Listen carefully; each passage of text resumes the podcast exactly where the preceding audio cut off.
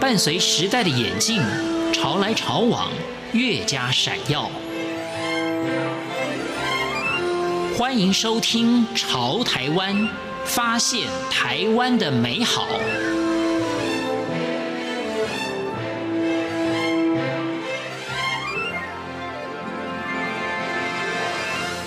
欢迎收听《潮台湾》，我是徐凡。社会上有什么都没做就大张旗鼓说自己战绩的人，也有呢默默做了很多却始终觉得自己做得不够好。在今天节目当中，我们邀访到的是 Air Trip 的活动总监黄俊豪，姜黄呢，跟我们听众朋友一起来分享用台湾的音乐跨入东南亚的生活。欢迎收听。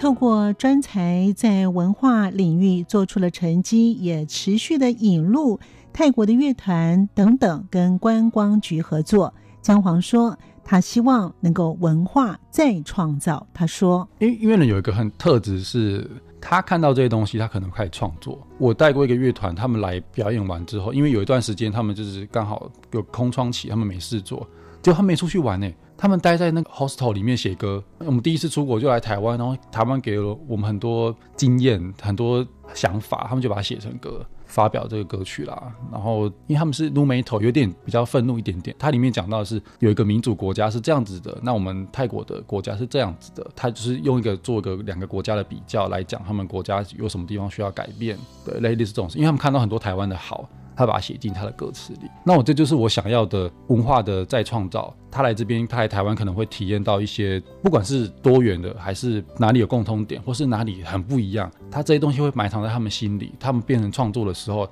他会再散播出去的力量是不一样的。算是在布一个很长的局，五六年以上的局，对，所以他不是立即会看见的效果。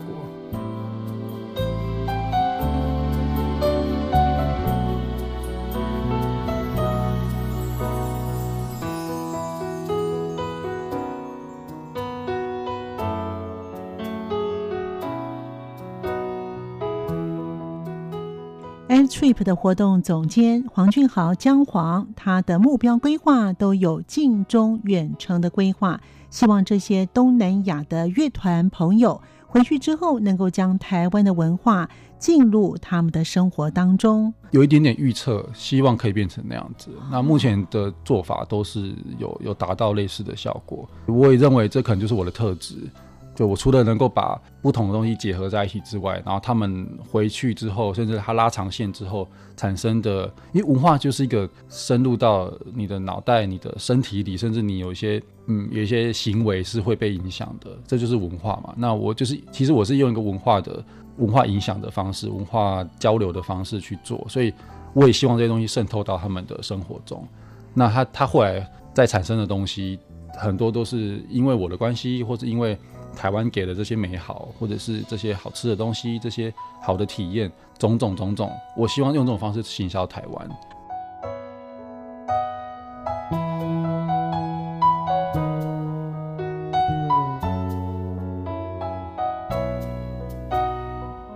A Trip 活动总监黄俊豪姜黄是如何训练自己能够行销台湾呢？他说：“因为我本身。”在做这件事情以前，我有另外一个小小的绰号叫做“很会在城市里散步的人”，好像是这样。呃，外国朋友，因为我在那之前就已经因为一些关系，就是朋友的外国朋友啊，或是认识的外国人，不知道为什么那频率特别高。我已经很习惯在台北介绍，或是像去其他都市都好，就是我朋友就说我天生就是导游的身份，就是因为我我只要走到哪里就，就、哎。你知道吗？这边以前发生过什么事情？然后他后来变成怎么样？然后他东西什么东西特别好吃？我朋友就拍着我肩膀说：“等一下，今天不是做导览，你可以不用讲那么多。”但是他们其实有一种反应是很开心的，就是。啊，什么有这种事情？我什么都不知道。我吃那么久，我都不知道，不知道为什么会知道这些事。但就是可能我有点喜欢收集大量的，有些它就是放着，你也不知道什么时候用到。可是就在你遇到它的时候，你甚至看到的时候，你就突然就讲出来。然后所以这些外国朋友都很惊讶，你是个超级会散步的人呢，跟着你走路就是完全不会无聊。对，所以就是有时候也会讲到很累。我想说，我为什么我只是出来玩，然后我特别累，因为我要讲很多话，变成是一个，我就也意识到，哎。用这种方式看台湾，然后介绍台湾，其实这些外国朋友印象很深刻。我还曾经在机场捡了两个德国人，因为他们看那个地图看半天，然后到处问人，然后他们口音又有点重，所以就是一直，而且他们订的是 Airbnb，有些 Airbnb 很难找，你不熟悉那个地方你是找不到。嗯、他们真的是问不到任何人可以帮忙，所以我还从泰国回来，我背着大包小包的工作完，然后就这两个人看起来好无助哦。我说好吧我去问一下，果然就是他们完全没有方向。我说好，我就看了一下，哎，时间还蛮早的。然后他们要去的地方，我看了地图，我家的下一站。我说好，我带你们去啊。然后我就带他们去吃早餐。然后他们的 A B B 又还没开，所以我就陪他们等到他们房东来，还陪他们去爬了一下象山，这样。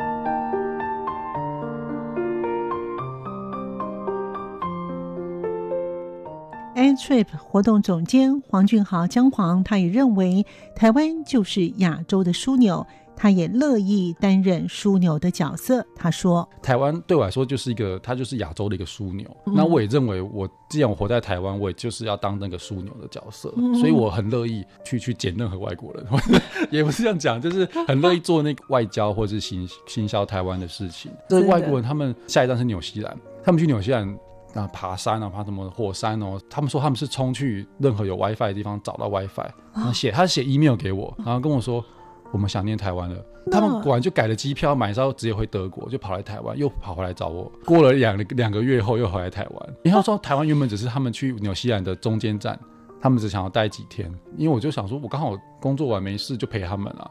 我还煮东西给他们吃，我弄了芋头。他说：“我们的芋头不是长这样，他为什么你们芋头那么好吃？”我说：“哎、欸，这就是台湾耶！” 就是这样的故事还蛮多的，还有芬兰的朋友啊，还有美国的朋友都有。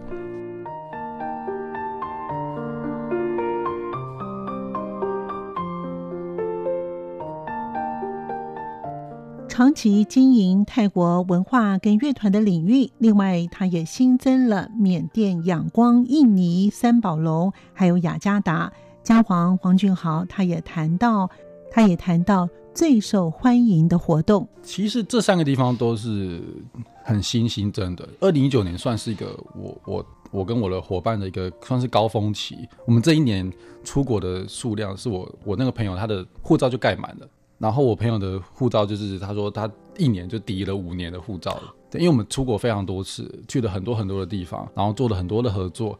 那也因为这些合作的关系，慢慢的拉到我们原本没想象到的地方。比如说缅甸这个是不对外开放好一阵子，一对外开放之后，他们就想要有更多多元的东西进去。那那是当地有一个台湾人，他去那边教音乐。他教一教，发现哎，他们当地的音乐的资源真是非常的匮乏。他好像想要办一个活动，让他们发做发表，然后也也找一些很多电视台啊，这些老师们、这些学校单位、政府单位来看。所以就是他需要有人去协助他做这件事。然后我们那时候就是也帮他找了一些资金，然后也帮他找了当地的华侨的组织，就想要有台湾的音乐，尤其是最好是原住民的。那我也是那时候就努力帮他找。当然后来。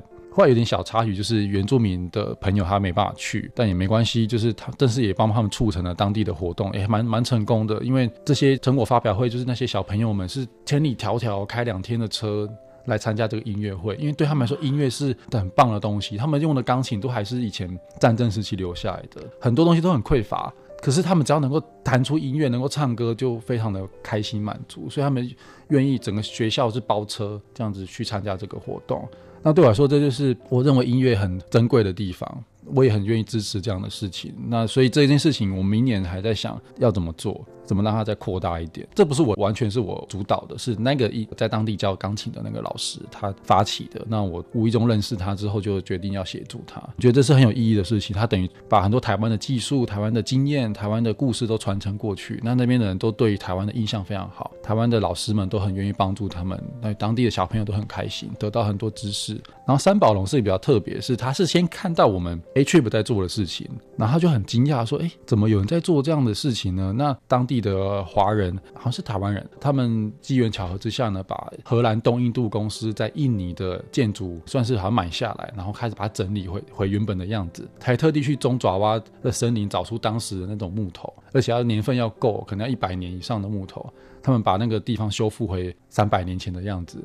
所以它是个非常特别的地方。他本身是台湾人，所以他希望台湾很多内容可以慢慢移过去。这这是去年就谈好了合作，但因为今年疫情的关系，我们就延到明年了。但是这个合作还在进行中。一方面是我要带音乐人去表演，代表台湾风格的，因为当地有蛮多华人，但他们对于台湾的音乐基本上是没什么了解，除了停在应该停在周杰伦吧，再往前可能是 F 四，对他们对这些完全不了解，所以我想要带一些近代的音乐过去。做一个展会，然后也想要在那边办展览。更希望的是，台湾有些很不错的本土剧团，他们一些一些经典的戏码，我们带去那边演，演给这些当地人看。因为那个地方是在没有疫情发生前，是荷兰会每年哦，每年每个月会包一一艘游轮，大概三五百人的游轮，固定从荷兰这样开开开，先先旅先旅游旅游，然后就到了那个地方停下来，待个一个礼拜这样。他们在荷兰已经看不到以前他们那个辉煌时期的建筑跟一些留下来的遗迹了。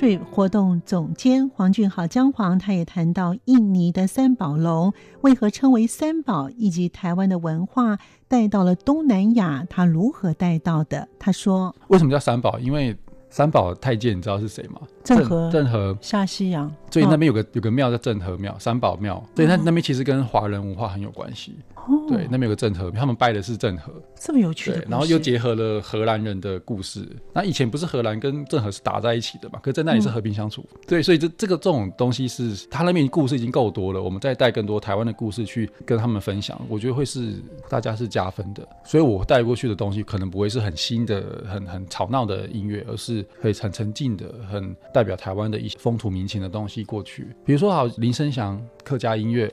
然后他们的技术非常的好，是老老师级的。那他们。代表了台湾南部的客家的那种风情，我就很希望带他们过去。然后台湾还有一些新的年轻人，他们是把台语再拿回来唱，这个可能很多听众应该不晓得。有个女生叫克拉奇，她现在在呃脸书跟呃 YouTube，她现在唱的歌才刚出来，一点阅率就破六十万。她用的是台语哦，她原本不是，她就是觉得哎台语这个歌词是很漂亮，为什么我我不能我要怎么唱才让她唱得更好？所以她用台语结合了一点摇滚乐，也结合了一些。歌仔戏的东西要把它唱出来，所以就是年轻人注意到我们的语言文化其实是很有很有特色的，就值得再创造的，把它做起来。然后另外一个叫我以前也推过的音乐人叫陈以恒，他用了台语去唱啊比较 RMB 比较灵魂音乐的东西，就很舒服。但是他的歌词又是讲他有一些他以前的小时候的故事，那其实这些故事都是很很接地气的东西。那我觉得这些新的音乐人跟中生代的一些台湾的东西都很值得带过去慢慢推广。但这需要一个长期的计划了，一样都是长线的。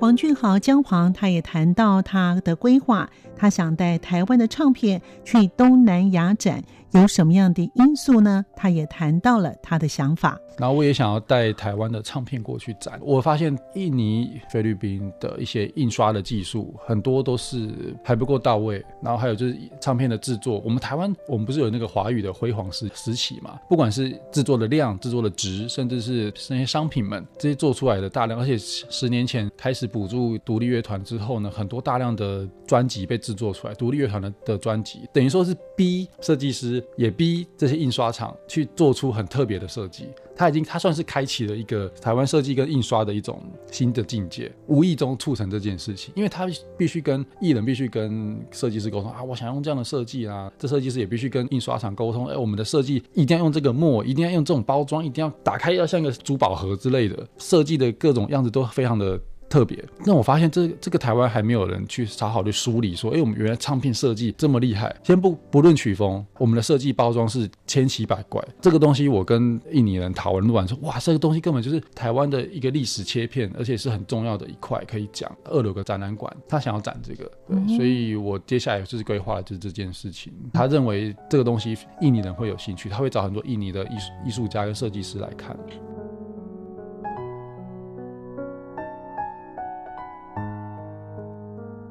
感谢您的收听，我们下次见。